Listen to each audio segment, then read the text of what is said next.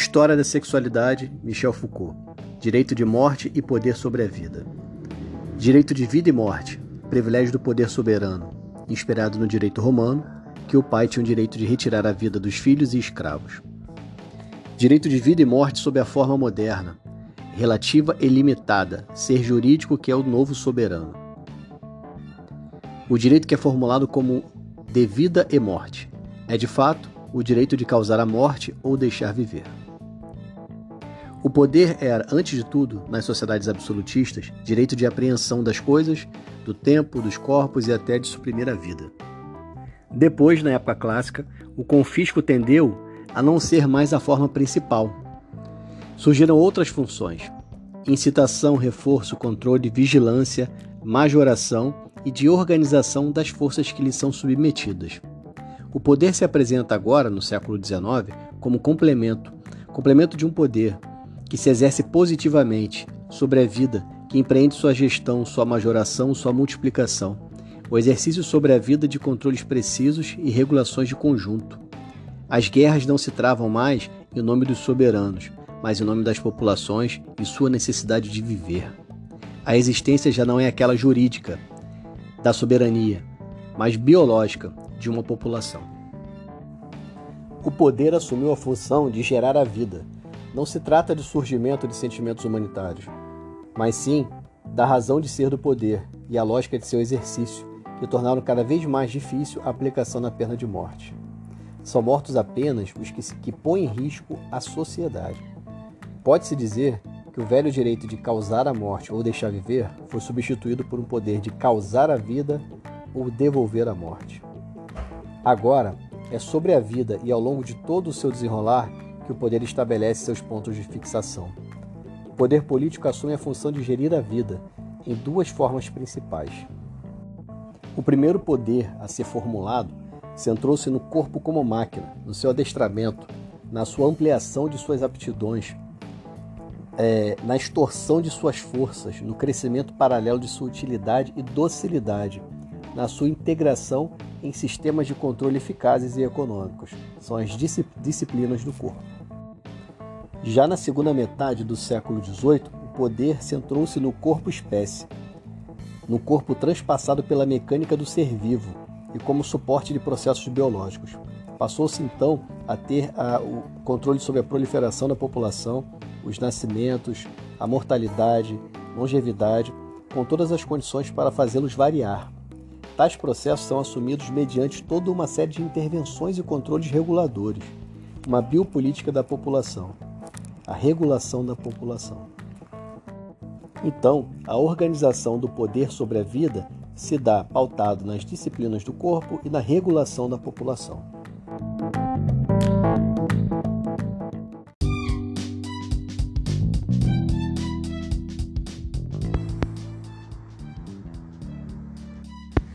A organização do poder sobre a vida, ela se baseia nas disciplinas do corpo e na regulação da população. Temos assim tecnologia em duas faces: anatômica e biológica, individualizante e especificante, voltada para os desempenhos do corpo e encarando os processos de vida. Caracteriza um poder cuja função mais elevada já não é mais matar, mas investir sobre a vida, de cima a baixo, a administração dos corpos e pela gestão calculista da vida, com o intuito de obter a sujeição dos corpos e o controle das populações. Abre-se, assim, a era do trio poder. Que trio poder é este? Disciplina, regulação da população e dispositivo da sexualidade. Vamos lá. Disciplina.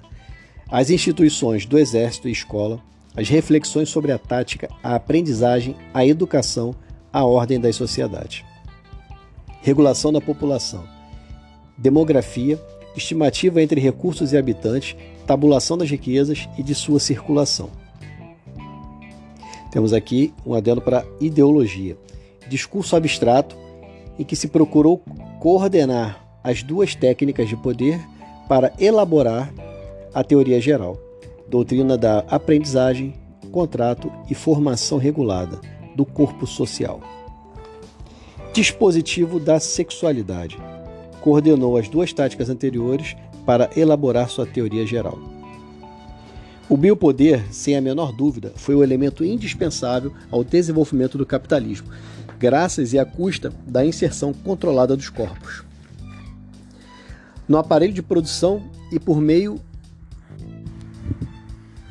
O biopoder, sem a menor dúvida, foi elemento indispensável ao desenvolvimento do capitalismo, graças e à custa da inserção controlada dos corpos no aparelho de produção e por meio de um ajustamento dos fenômenos de população aos processos econômicos. Foram necessários métodos de poder capazes de majorar as forças, as aptidões, a vida em geral, sem por isso torná-las mais difíceis de sujeitar.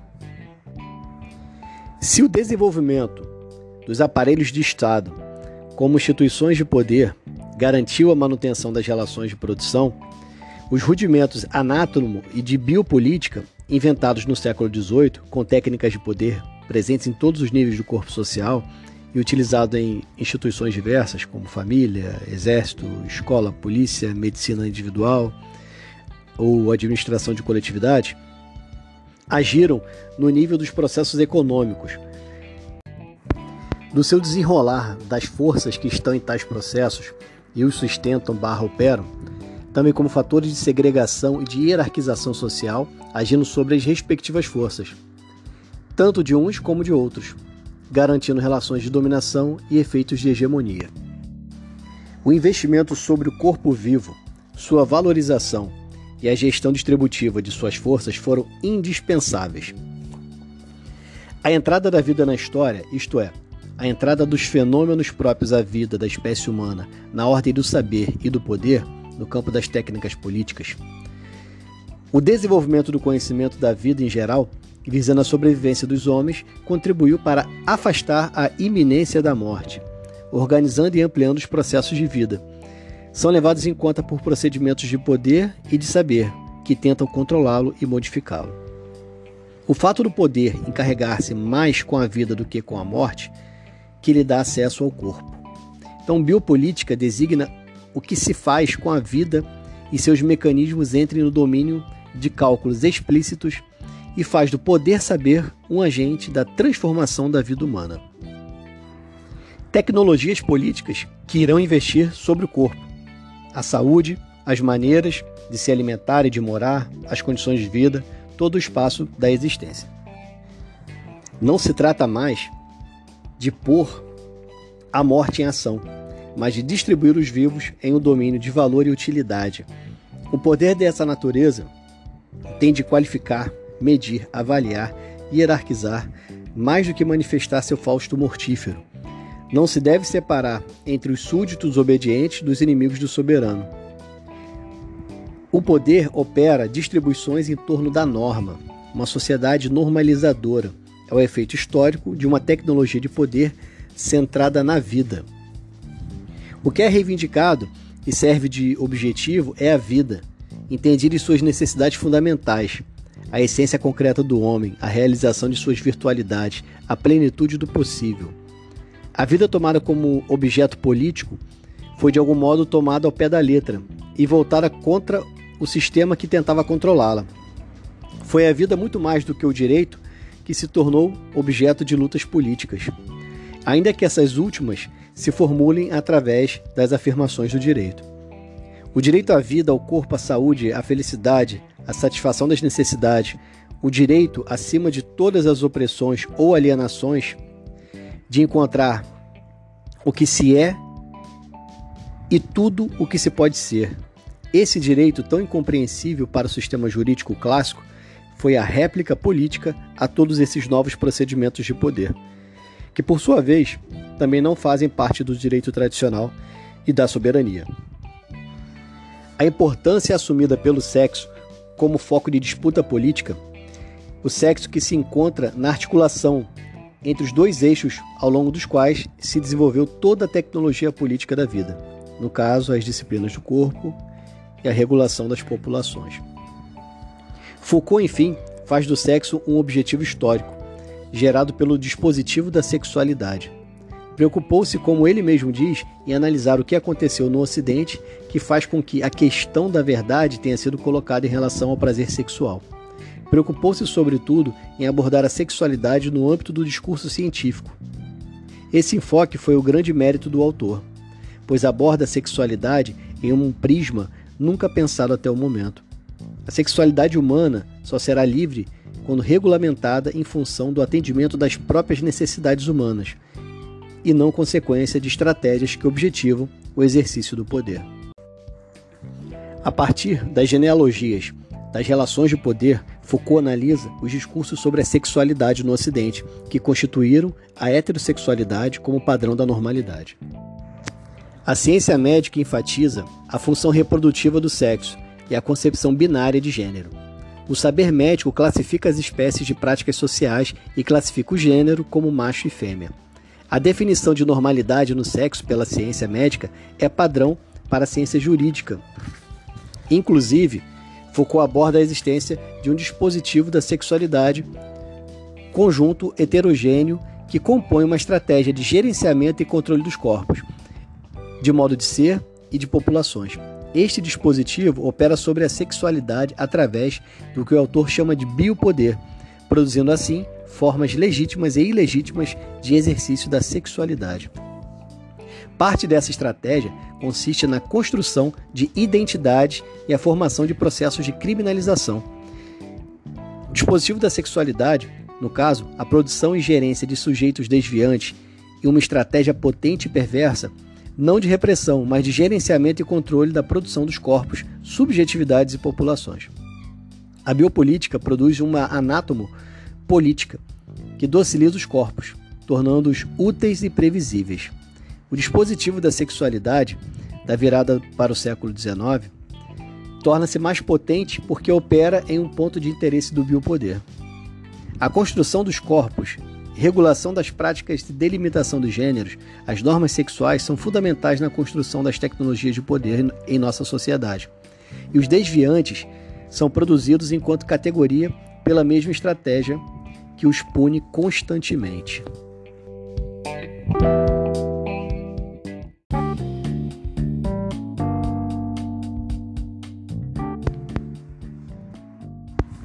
Biopolítica e Necropolítica Diálogos entre Michel Foucault e Achille Mbembe. A descoberta da população é ao mesmo tempo a descoberta do indivíduo e do corpo treinável, outro grande núcleo tecnológico em torno do qual se transformaram os procedimentos políticos do Ocidente. Foi inventado naquela época, em oposição à anátomo-política, que acabei de mencionar, o que chamarei de biopolítica.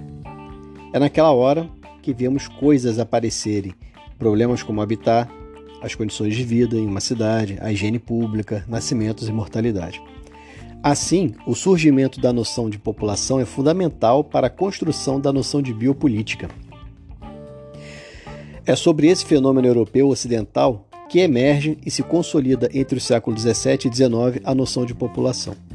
A partir de então, a demografia vai se constituir como um domínio de saber que terá nos fenômenos populacionais ou demográficos seu núcleo de reflexão e investigação. Mas não apenas isso, o surgimento da população enquanto fenômeno vai permitir que os mecanismos de poder adentrem a vida e suas possibilidades de controle, sujeição e majoração. Propõe colocar em diálogo as noções Foucaultianas de soberania e disciplina biopoder, biopolítica, com a ideia de necropolítica desenvolvida pelo filósofo camaronês Achille Mbembe, e configurando uma bionecropolítica que nos coloca frente aos desafios atuais para pensar a emergência e pulverização microcapilares das relações e mecanismos de poder, principalmente nos contextos sociais provenientes dos processos de colonização. As redes de poder encontraram territórios privilegiados, não na bio, entre parênteses, vida, mas na morte, e a possibilidade do matar organizou as relações sociais.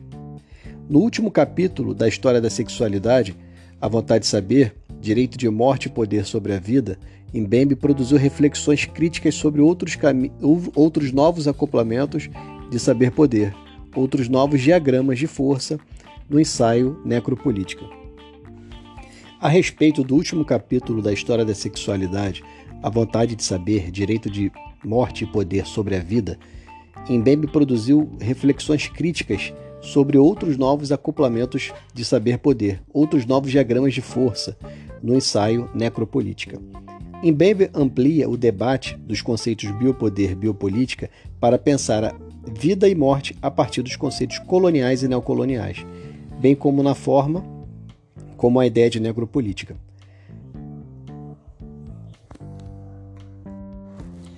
Mbembe amplia o debate dos conceitos biopoder e biopolítica para pensar vida e morte a partir de conceitos coloniais e neocoloniais, bem como na forma.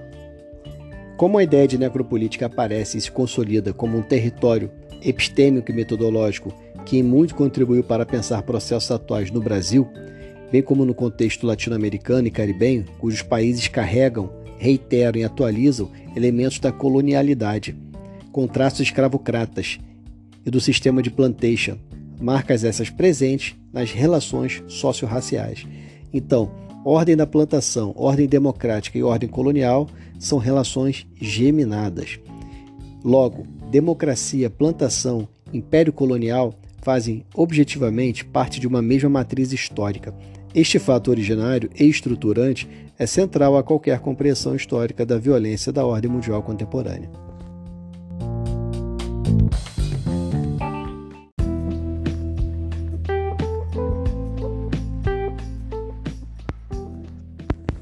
Necropolítica. Continuação. A partir de necropolítica se promove uma mudança tanto analítica quanto na forma de olhar, uma vez que a primazia analítica dos eventos sai do domínio exclusivamente europeu. O Holocausto deixa então de ser o modelo paradigmático do genocídio. O processo de colonização e neocolonização e, consequentemente, o extermínio das populações indígenas e o sequestro e escravização dos povos de África passam a ser o centro do debate necropolítico. Para Mbembe, soberania seria a expressão máxima da soberania reside, em grande medida, no poder e na capacidade de ditar quem pode viver e quem deve morrer. Mbembe avança em relação a Foucault, na medida que introduz a questão colonial, o sistema escravocrata e o modelo de plantation como elementos fundamentais para entender tanto a biopolítica quanto a necropolítica. As colônias são as zonas em que o estado de exceção supostamente opera a serviço da civilização. Para Mbembe, a escravidão constituiu uma das primeiras formas de biopolítica, mas paradoxalmente em um estado de exceção. A exceção nos marca, e seus efeitos modelam práticas discursivas reatualizando os traços da colonialidade, colocando em suspensão o que realmente almejamos quando falamos em democracia principalmente em contextos que constituíram sob o mito da democracia racial. O lugar que a soberania consiste fundamentalmente no exercício do poder é a margem da lei. Guerra conduzida e legitimada pelo Estado, no qual o direito soberano de matar não está submetido a qualquer regra nas colônias. A guerra colonial não está sujeita a normas, legais ou institucionais. Esse processo acabou por tornar presente, até os dias atuais, tanto nos territórios onde vivem as populações negras e ou marginalizadas, quanto nas práticas sociais. Essas guerras assumiram formas atuais e se repetem microcapilarmente em diferentes cenários brasileiros de ocupações contemporâneas, onde viver sob ocupação, leia-se favelas, é experimentar uma condição permanente de viver na dor. Postos policiais, bloqueios, espancamentos, interrogatórios, humilhações. A necropolítica brasileira se manifesta no sistema carcerário, na população de rua, nos apartheids urbanos, no genocídio da população negra, na eclosão de grupos de justiceiros, nas filas para os hospitais e defensoria pública, etc. A necropolítica rompe as barreiras dos países que passaram por um histórico colonial e assume uma importância analítica numa, numa agenda mundial, onde podemos pensar em um devir negro do mundo, onde a precarização da vida inclui não apenas as populações negras, mas também os não negros empobrecidos e cada vez mais precarizados. Em larga escala, o racismo é o motor da necropolítica. O racismo é, acima de tudo, uma tecnologia destinada a permitir o exercício do biopoder, este velho direito soberano de matar, segundo Achille Mbembe. O poder só pode ser entendido como num feixe de relações sociais, a partir de sua dimensão histórico-espacial temporal. Michel Foucault. O poder em sua dimensão microcapilar, mais o saber, igual produção de verdades. No direito de morte e poder sobre a vida, Foucault apresenta e discute o conceito de biopoder e biopolítica, que, segundo ele, foi a entrada da vida na história, isto é, a entrada dos fenômenos próprios à vida da espécie humana na ordem do saber e poder.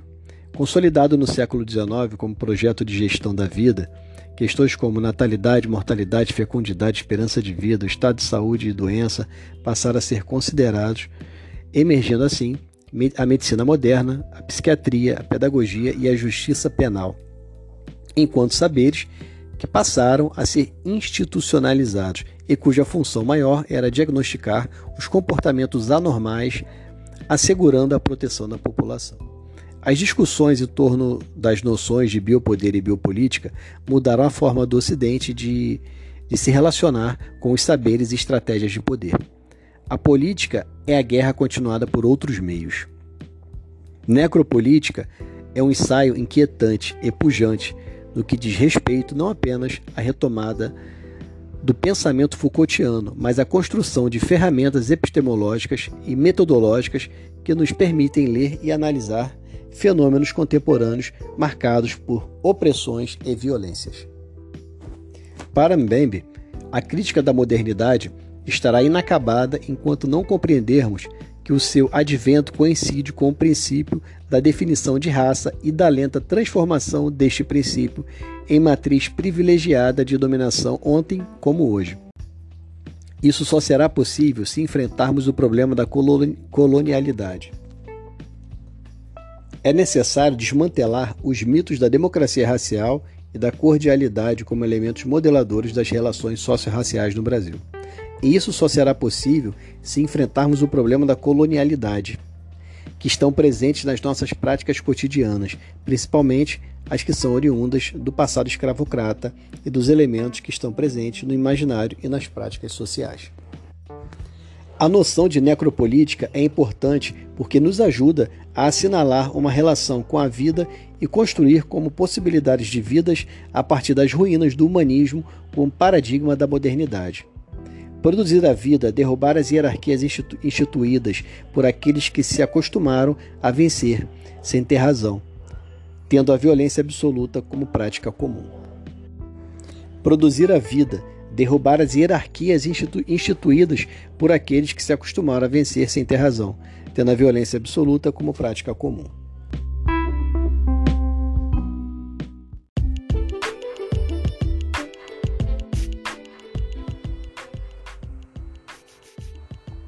Memória. A memória também é um local de poder, onde grupos podem se utilizar da mesma para interesses próprios, tornando aquela narrativa histórica ou símbolos que remetem a períodos passados universais ou verdades absolutas. Tomemos como exemplo a construção da ideia de modernidade feita pelo Ocidente. Por trás dos ideais de progresso, civilização, desenvolvimento e democracia oriundos deste conceito, Há também os de colonialidade, dominação cultural, econômica, política e epistêmica, no caso perpetrada no campo do conhecimento, esta última. Sendo assim, o conceito de modernidade esconde os horrores do colonialismo europeu e foi utilizado com o objetivo de justificar a expropriação, exploração violenta e invasões de terras dos habitantes não europeus. Para que os ocidentais tivessem o controle sobre esses povos, eles os desumanizaram e tentaram apagar suas culturas, crenças e ideais próprios. Deve-se lembrar que esses povos também lutaram principalmente para que suas culturas e crenças resistissem, com muita dificuldade, à opressão de séculos que sofreram. A exploração europeia contra a população indígena e afrodescendente e africana foi e ainda é narrada por livros de história meios de comunicação de massa e por aparelhos ideológicos pela visão do explorador barra colonizador europeu, tendo suas conquistas e imagens enaltecidas, ignorando assim o racismo, como papel fundamental na internalização da superioridade do colonizador pelos colonizados. Ao decorrer dos últimos anos, o debate como e pelas perspectivas de quem a história é contada, questionando-se essas visões dominantes do passado e que ela e seus respectivos símbolos que nos remetem a séculos de violência e genocídio contra a população negra e indígena, como estátuas de colonizadores escravocratas e generais confederados, no caso dos Estados Unidos, sejam revistos. A importância de se re ressignificar estes símbolos e narrativas de supremacia branca são emergentes para permitir que a memória social que temos sobre narrativas históricas dos indígenas e da população negra sejam também ouvidas. Percebendo-se assim que há marcas desses povos em todo o processo histórico desses países colonizados, como resistência, e que essa narrativa ideológica eurocêntrica encobertou as influências negras e indígenas nestas sociedades.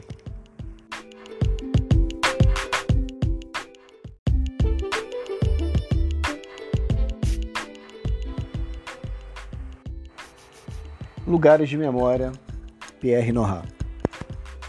Ele busca é, responder ao problema da perda das identidades nacionais e comunitárias, que garantiam a conservação e a transmissão de valores. A nação não é mais o quadro unitário que encerrava a consciência da coletividade. Nohá encara uma perda como essa com uma sensibilidade compensatória.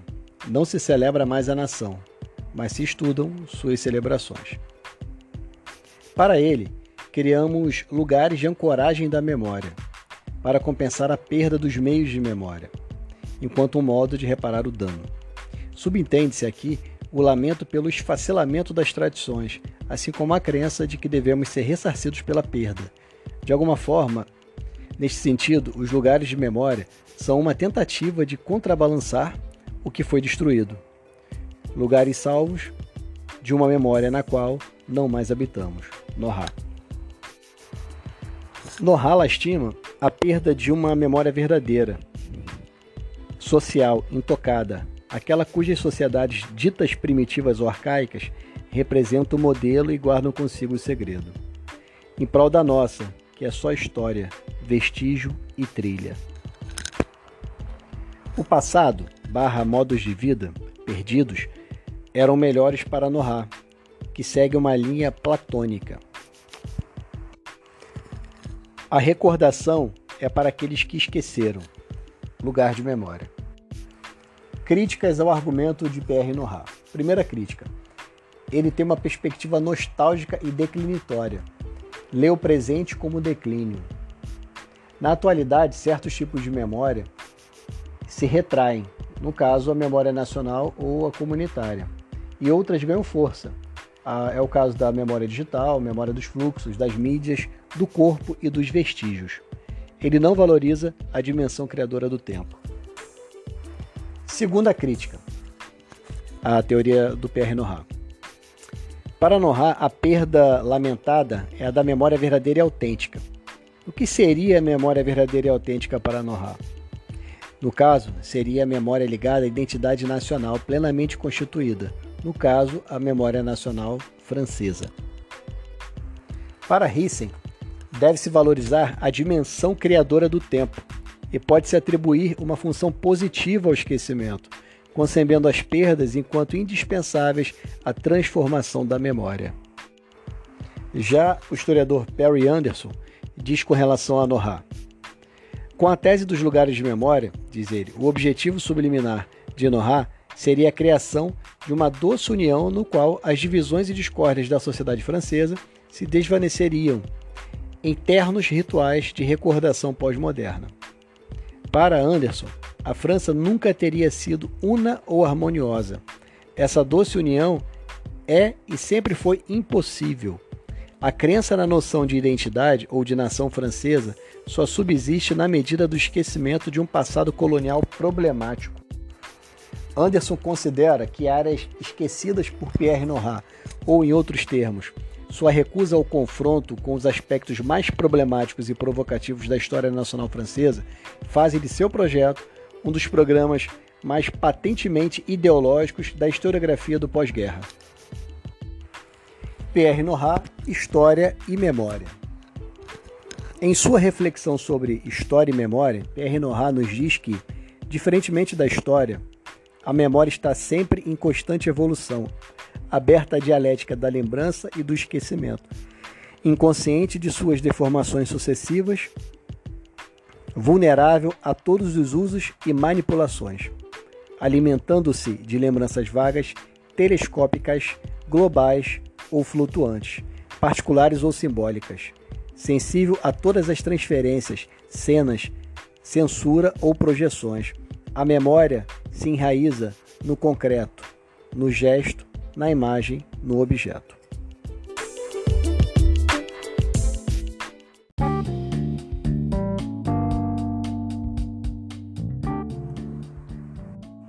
Memória, Maurice Robuat. Em suas formulações clássicas sobre a memória social, Robuat a define como um fenômeno sociológico que deve ser distinguido tanto da memória individual como da memória histórica. A memória social se constitui a partir de experiências vividas por grupos sociais, enquanto a memória histórica é da ordem do registro textual e produzida a partir do poder. A memória social se articula com a oralidade, a pluralidade e a sociedade civil, e a memória histórica com a textualidade, uma unicidade e o Estado. Esta última é necessariamente fixa e generalizante, por contraposição à memória social, que está em permanente deslocamento, já que os grupos de memória podem se desfazer e também se rearticular. Rob Watt tinha a intenção de instaurar a memória no campo da sociologia, por isso sua preocupação em distingui-la da memória individual e marcar distâncias com relação a Bergson e a outros que consideravam a memória como um tipo de imagem ou gestalt. A premissa de Robuat era que a memória constituía um tipo de vínculo, uma atração desejante sobre o passado, que nasce em grupos e que remete a grupos, embora estes não estejam presentes. O próprio ato de se situar em um grupo e se deslocar de grupo em grupo é assumir o ponto de vista de um grupo. Supõe que se trata de algo espontâneo, que se desdobra em si mesmo, ou requer. A memória social não é uma gestalt. Seu traço não está dado pelo fato de remeterem a imagens coletivas. A memória cria vínculos sociais que conformaram grupos de memória. Os grupos de memória implicam diferentes pontos de vista sobre o passado. Os grupos de memória se estabelecem de forma espontânea e estão sujeitos a um permanente deslocamento. A memória social não é intencional, nem gera campos de atração. A disciplina Memória Social se instituiu a partir da oposição entre lembrança e esquecimento. Rob trabalhou com uma oposição simples entre esses elementos e fez dela um ponto de partida, ao passo que Norra sofisticou os opostos ao situá-los numa relação dialética, cuja síntese seriam os lugares de memória, síntese que funcionaria como uma compensação pela perda ou pelo lugar concedido ao inimigo.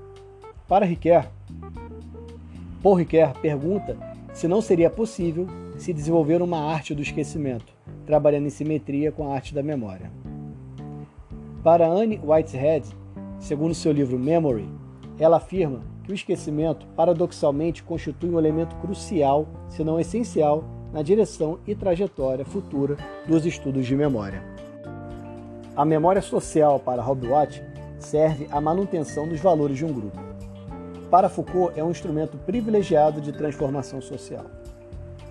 Maurice Robuat define a memória social como um fenômeno sociológico que deve ser distinguido tanto da memória individual quanto da coletiva. Portanto, a memória começa a ser pensada como uma forma de agregação social, análoga a outras que já haviam sido estudadas pela sociologia, como os vínculos na organização do trabalho.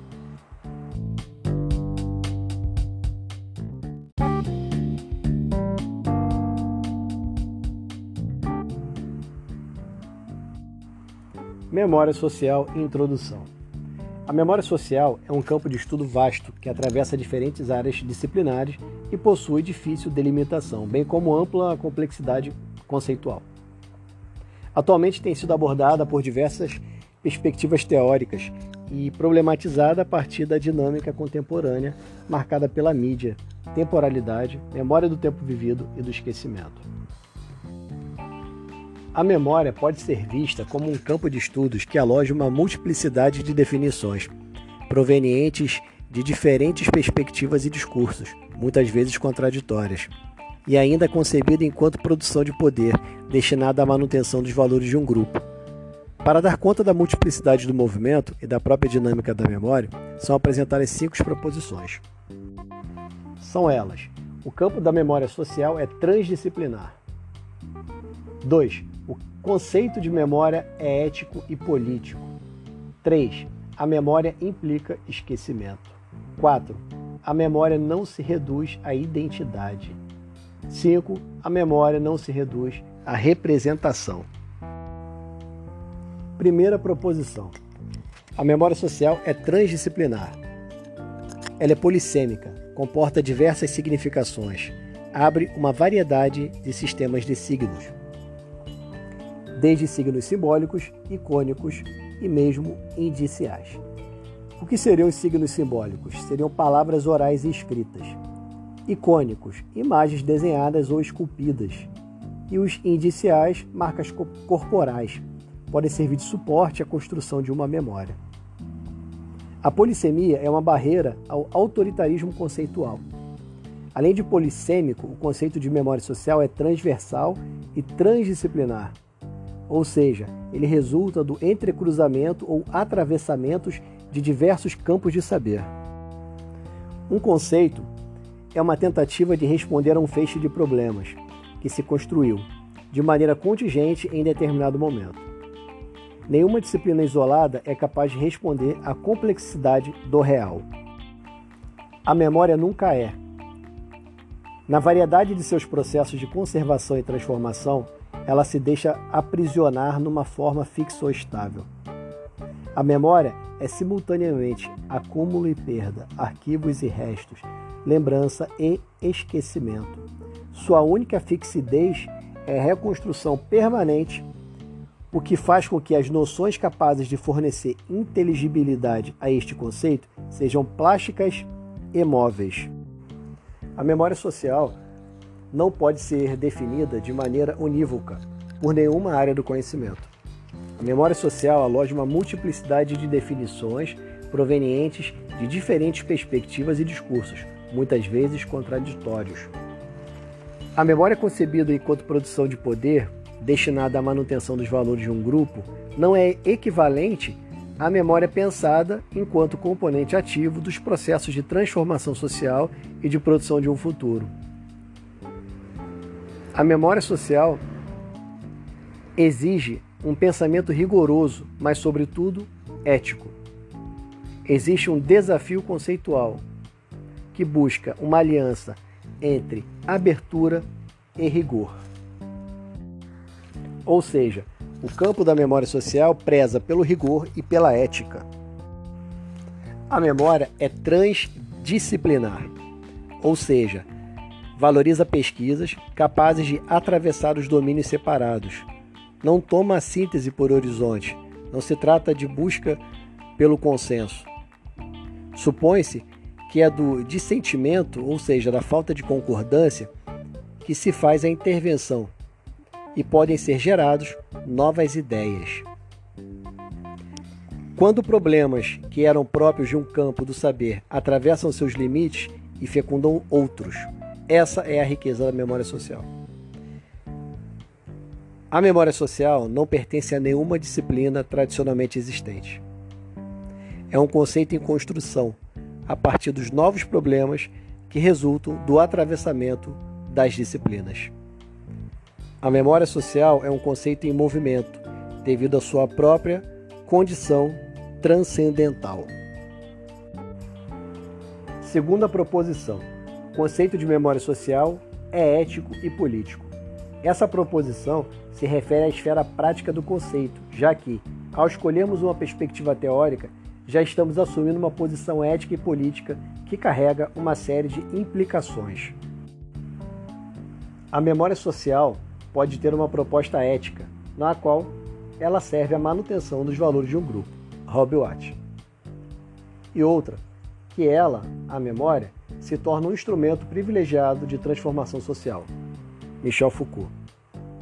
Recordar não é somente interpretar no presente o já vivido no passado. A escolha sobre o que vale ou não ser recordado funciona como um penhor, diz respeito ao futuro. Questão, interrogação. Sob que circunstâncias e a partir de que vontade eles, entre parênteses, arquivos e lembranças, chegaram até nós. Há sempre uma concepção de memória social implicada na escolha do que conservar ou do que interrogar. Há nessa escolha uma aposta, uma intencionalidade quanto ao porvir. Tanto quanto o ato de recordar, nossa perspectiva conceitual põe em jogo um futuro. Ela desenha um mundo possível. A vida que se quer viver é aquilo que se almeja. Seja qual for a escolha teórica, em que nos situemos, estaremos comprometidos ética e politicamente. A proposta da memória social não é neutra nem pretende sê-la. Toda perspectiva envolve a escolha de um passado e aposta em um futuro. Cabe-nos responder por essa escolha e pelas consequências que ela implica. Terceira proposição: a memória implica esquecimento. Essa proposição aborda a relação entre o par lembrança e esquecimento. Pensamos que o esquecimento é condição sine qua non para a lembrança, sendo a memória o resultado dessa complexa relação. O fato é que, desde o momento que selecionamos, admitimos o que deve ser lembrado e esquecido. Os, para os gregos, lembrar era algo positivo e esquecer era algo negativo. A reminiscência é a condenação do esquecimento. Nohá vai pelo mesmo caminho de Platão, que concebe este mundo como lugar de queda e degenerescência. Nohá, com seu conceito de lugar de memória, encara a perda, no caso o esquecimento, o esquecimento da memória verdadeira, nacional e comunitária, como algo ruim. Uma vez que para ele, o passado e os modos de vida perdidos eram melhores que os de hoje. Daí a necessidade dos lugares de memória, como uma ancoragem para reparar e compensar a perda dos meios de memória. O Nohá, ele tinha uma perspectiva nostálgica e declinatória. Ele aborda a perda da verdadeira e autêntica memória. Mas pergunta-se, o que seria uma memória verdadeira? Para ele, no Ra, a nacional e comunitária, ligada a uma identidade nacional francesa. Para que uma memória se configure e se delimite, coloca-se antes de mais nada o problema da seleção e da escolha, o que implica contrapartida também no do esquecimento de outros acontecimentos, percepções, ideais, etc. Isso faz da memória o resultado de uma relação complexa e paradoxal entre processos lembrar e de esquecer, que deixam de ser vistos como polaridades opostas e passam a integrar um vínculo de coexistência paradoxal. O paradoxo da lembrança e do esquecimento pode ser mais claramente examinado através da perspectiva das mídias. A construção da memória depende tanto de interesses sociais, políticos, culturais, quanto é determinada pelos meios de comunicação e pelas técnicas de registro. As mídias digitais nos abrem os olhos para algo que se produziu em todas as técnicas de registros. Podemos dizer não somente que o arquivamento tanto produz quanto registra o evento. Jacques Derrida. Concepção de memória como permanência devido aos meios e técnicas de registro. A escrita digital é uma forma fluida é um movimento fluido dos fluxos digitais, é uma reescrita contínua, ou seja, constante possibilidade de apagamento e reconstrução de lembranças. A era digital suplanta, coloca em jogo uma outra relação entre o lembrar e o esquecer. Não mais uma oposição simples, lembrar e esquecer, como fez como ponto de partida Watt, nem a relação dialética de Nohar, lembrar e esquecer, tendo como síntese o lugar de memória como uma compensação pela perda. A era digital coloca em jogo uma outra relação entre o lembrar e o esquecer, nem simples nem dialética, mas o borramento da linha clara que os distinguiria, de forma que que os dois processos passam a se apresentar numa relação de coparticipação e convivência paradoxal. Então, a construção de uma memória digital, por ser continuamente sobrescrita, implica o esquecer e o recordar, numa relação em que os dois coexistem sem qualquer possibilidade de síntese, mas inseparáveis. Quarta proposição: a memória não se reduz à identidade. Esta proposição reconhece o esquecimento como um elemento inerente à construção da memória e ainda indica outra categoria ligada a ela, a identidade que é ficcional, já que é construída a partir de interesses práticos, subjetivos, políticos que supõem um embate entre lembrança e esquecimento.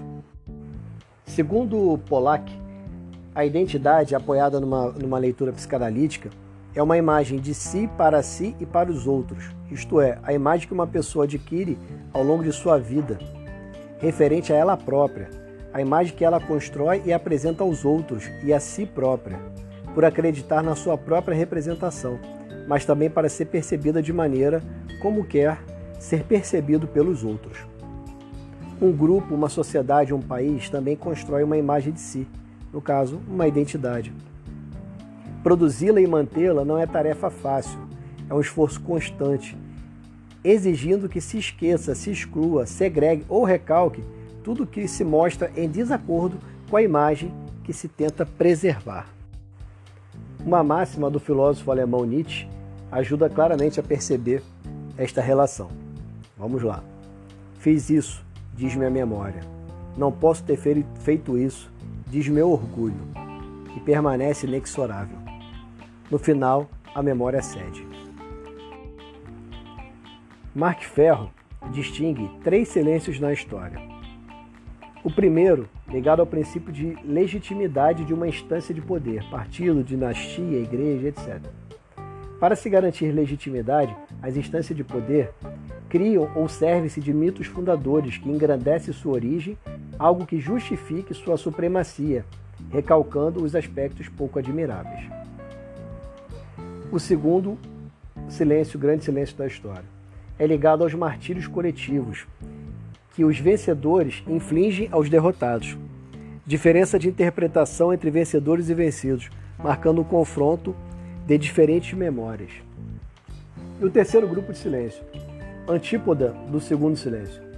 Uma sociedade se recusa a lembrar do passado no qual tenha sido submetida a humilhações. Exemplo: reside na memória de povos africanos transformados em eunucos pelos árabes. Uma sociedade pode se lembrar da injustiça do outro, mas não daquilo que ela representa como desonra, pois nesse caso estaria comprometida a imagem que ela constrói para si própria.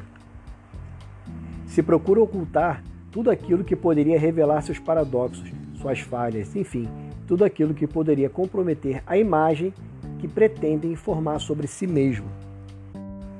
Para Freud, é justamente a tentativa de preservação dessa identidade que conduz-nos a recalcar, ou seja, enviar para o inconsciente os traços ou lembranças capazes de colocá-la em xeque, no caso, a identidade. Recalcamos, isto é, esquecemos por narcisismo ou por orgulho, como disse Nietzsche, por amor a essa ficção, a essa miragem que se chama eu, seja ele relativo ao indivíduo ou a um grupo ou a um país. Identidade é uma grande abstração ficcional e o quanto ela se deve a interesses práticos, subjetivos, políticos e o quanto ela supõe um embate permanente entre lembrança e esquecimento. Pensar as identidades além das fronteiras. Proposta por Glissant ao distinguir o que ele chama de identidade raiz e identidade rizoma. A raiz única é aquela que mata a sua volta, enquanto a rizoma é a raiz que vai ao encontro de outras raízes. Então, a divisão entre culturas atávicas e compósitas. A questão das fronteiras e do território é fundamental para essa distinção. As culturas ocidentais teriam veiculado ao mundo a ideia de atavismo ou identidade raiz reivindicando uma espécie de permanência no tempo, uma legitimidade a ser preservada em um território a ser mantido e ampliado. Para Glissant, a tese de que atualmente o mundo se crioliza, isto é, todas as culturas se colocam em contato, se transformando de maneira imprevisível. Na identidade rizomática, a errância da relação e não as fronteiras do território se coloca em primeiro plano. Para Glissant, teríamos que reaprender a pensar como os nômades, migrantes, exilados, ou seja, pessoas capazes de reconstruir linguagens, costumes e formas de arte, unicamente a partir da memória. Não mais uma memória fundada na conservação do passado, e sim uma memória de rastros e resíduos, porosa e aberta ao imprevisível. Desse modo, mais do que garantir a presença do que já passou, a memória pode ser uma aposta no porvir. Quinta proposição: a memória não se reduz à representação. Essa proposição indica que não podemos reduzir a memória a este campo, pois existem memórias que são irrepresentáveis. É normal conceber a memória como a esfera por meio do qual uma sociedade representa para si mesma a articulação de seu presente com seu passado, configurando em consequência o modo pelo qual os indivíduos sociais representam a si próprios, as suas produções e as relações que estabelece com os demais. Sob esse ponto de vista, o campo da memória é o campo das representações coletivas. É sob a inspiração na sociologia de Durkheim que essa evidência se constrói, em representações individuais e representações coletivas. Durkheim traçou uma analogia entre a esfera da memória e a da representação coletiva. A memória via-se reduzida a um arquivo de representações, não sendo levadas em conta os movimentos reais que essas representações representam. A esfera social é viva, pulsante, em constante mudança. Já as representações são estáticas. É como se o processo fosse apreendido em suas cristalizações mais visíveis e genéricas, nos grandes quadros que a partir dele se instituem. Assim, não se pode reduzir a permanente agitação das forças sociais ao contorno homogêneo de uma representação. As representações não surgem subitamente no campo social, mas resultam de jogos de força bastante complexos, envolvendo combinações e enfrentamentos que a todo tempo se alteram. Se reduzirmos a memória a um campo de representações, desprezamos as condições processuais de sua produção. Pensar a memória social como um processo, um processo do qual as representações são apenas uma parte do que se cristalizou e se legitimou em uma coletividade. A memória, contudo, é bem mais que um conjunto de representações. Ela também se exerce numa esfera do, do irrepresentável, no corpo, nas sensações, nos afetos. Exemplo, Proust. Marcel Proust valoriza o corpo sensível no processo da recordação. A memória proustiana se encontra no próprio corpo, no próprio corpo do narrador. Por este motivo, as noções de impressão e vestígio são por ele mais utilizadas. Em Foucault, temos outro exemplo de processos mnemônicos. Não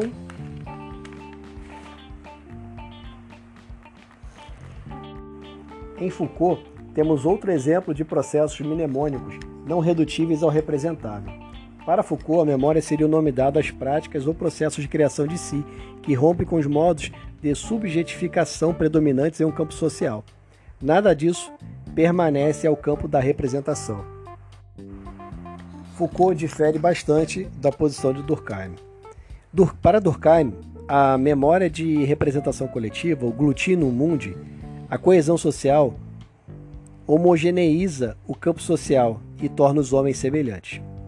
Rob Watt vai na mesma linha do Durkheim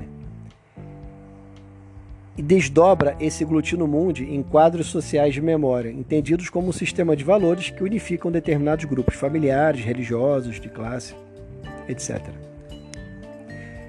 Como se produziram esses valores?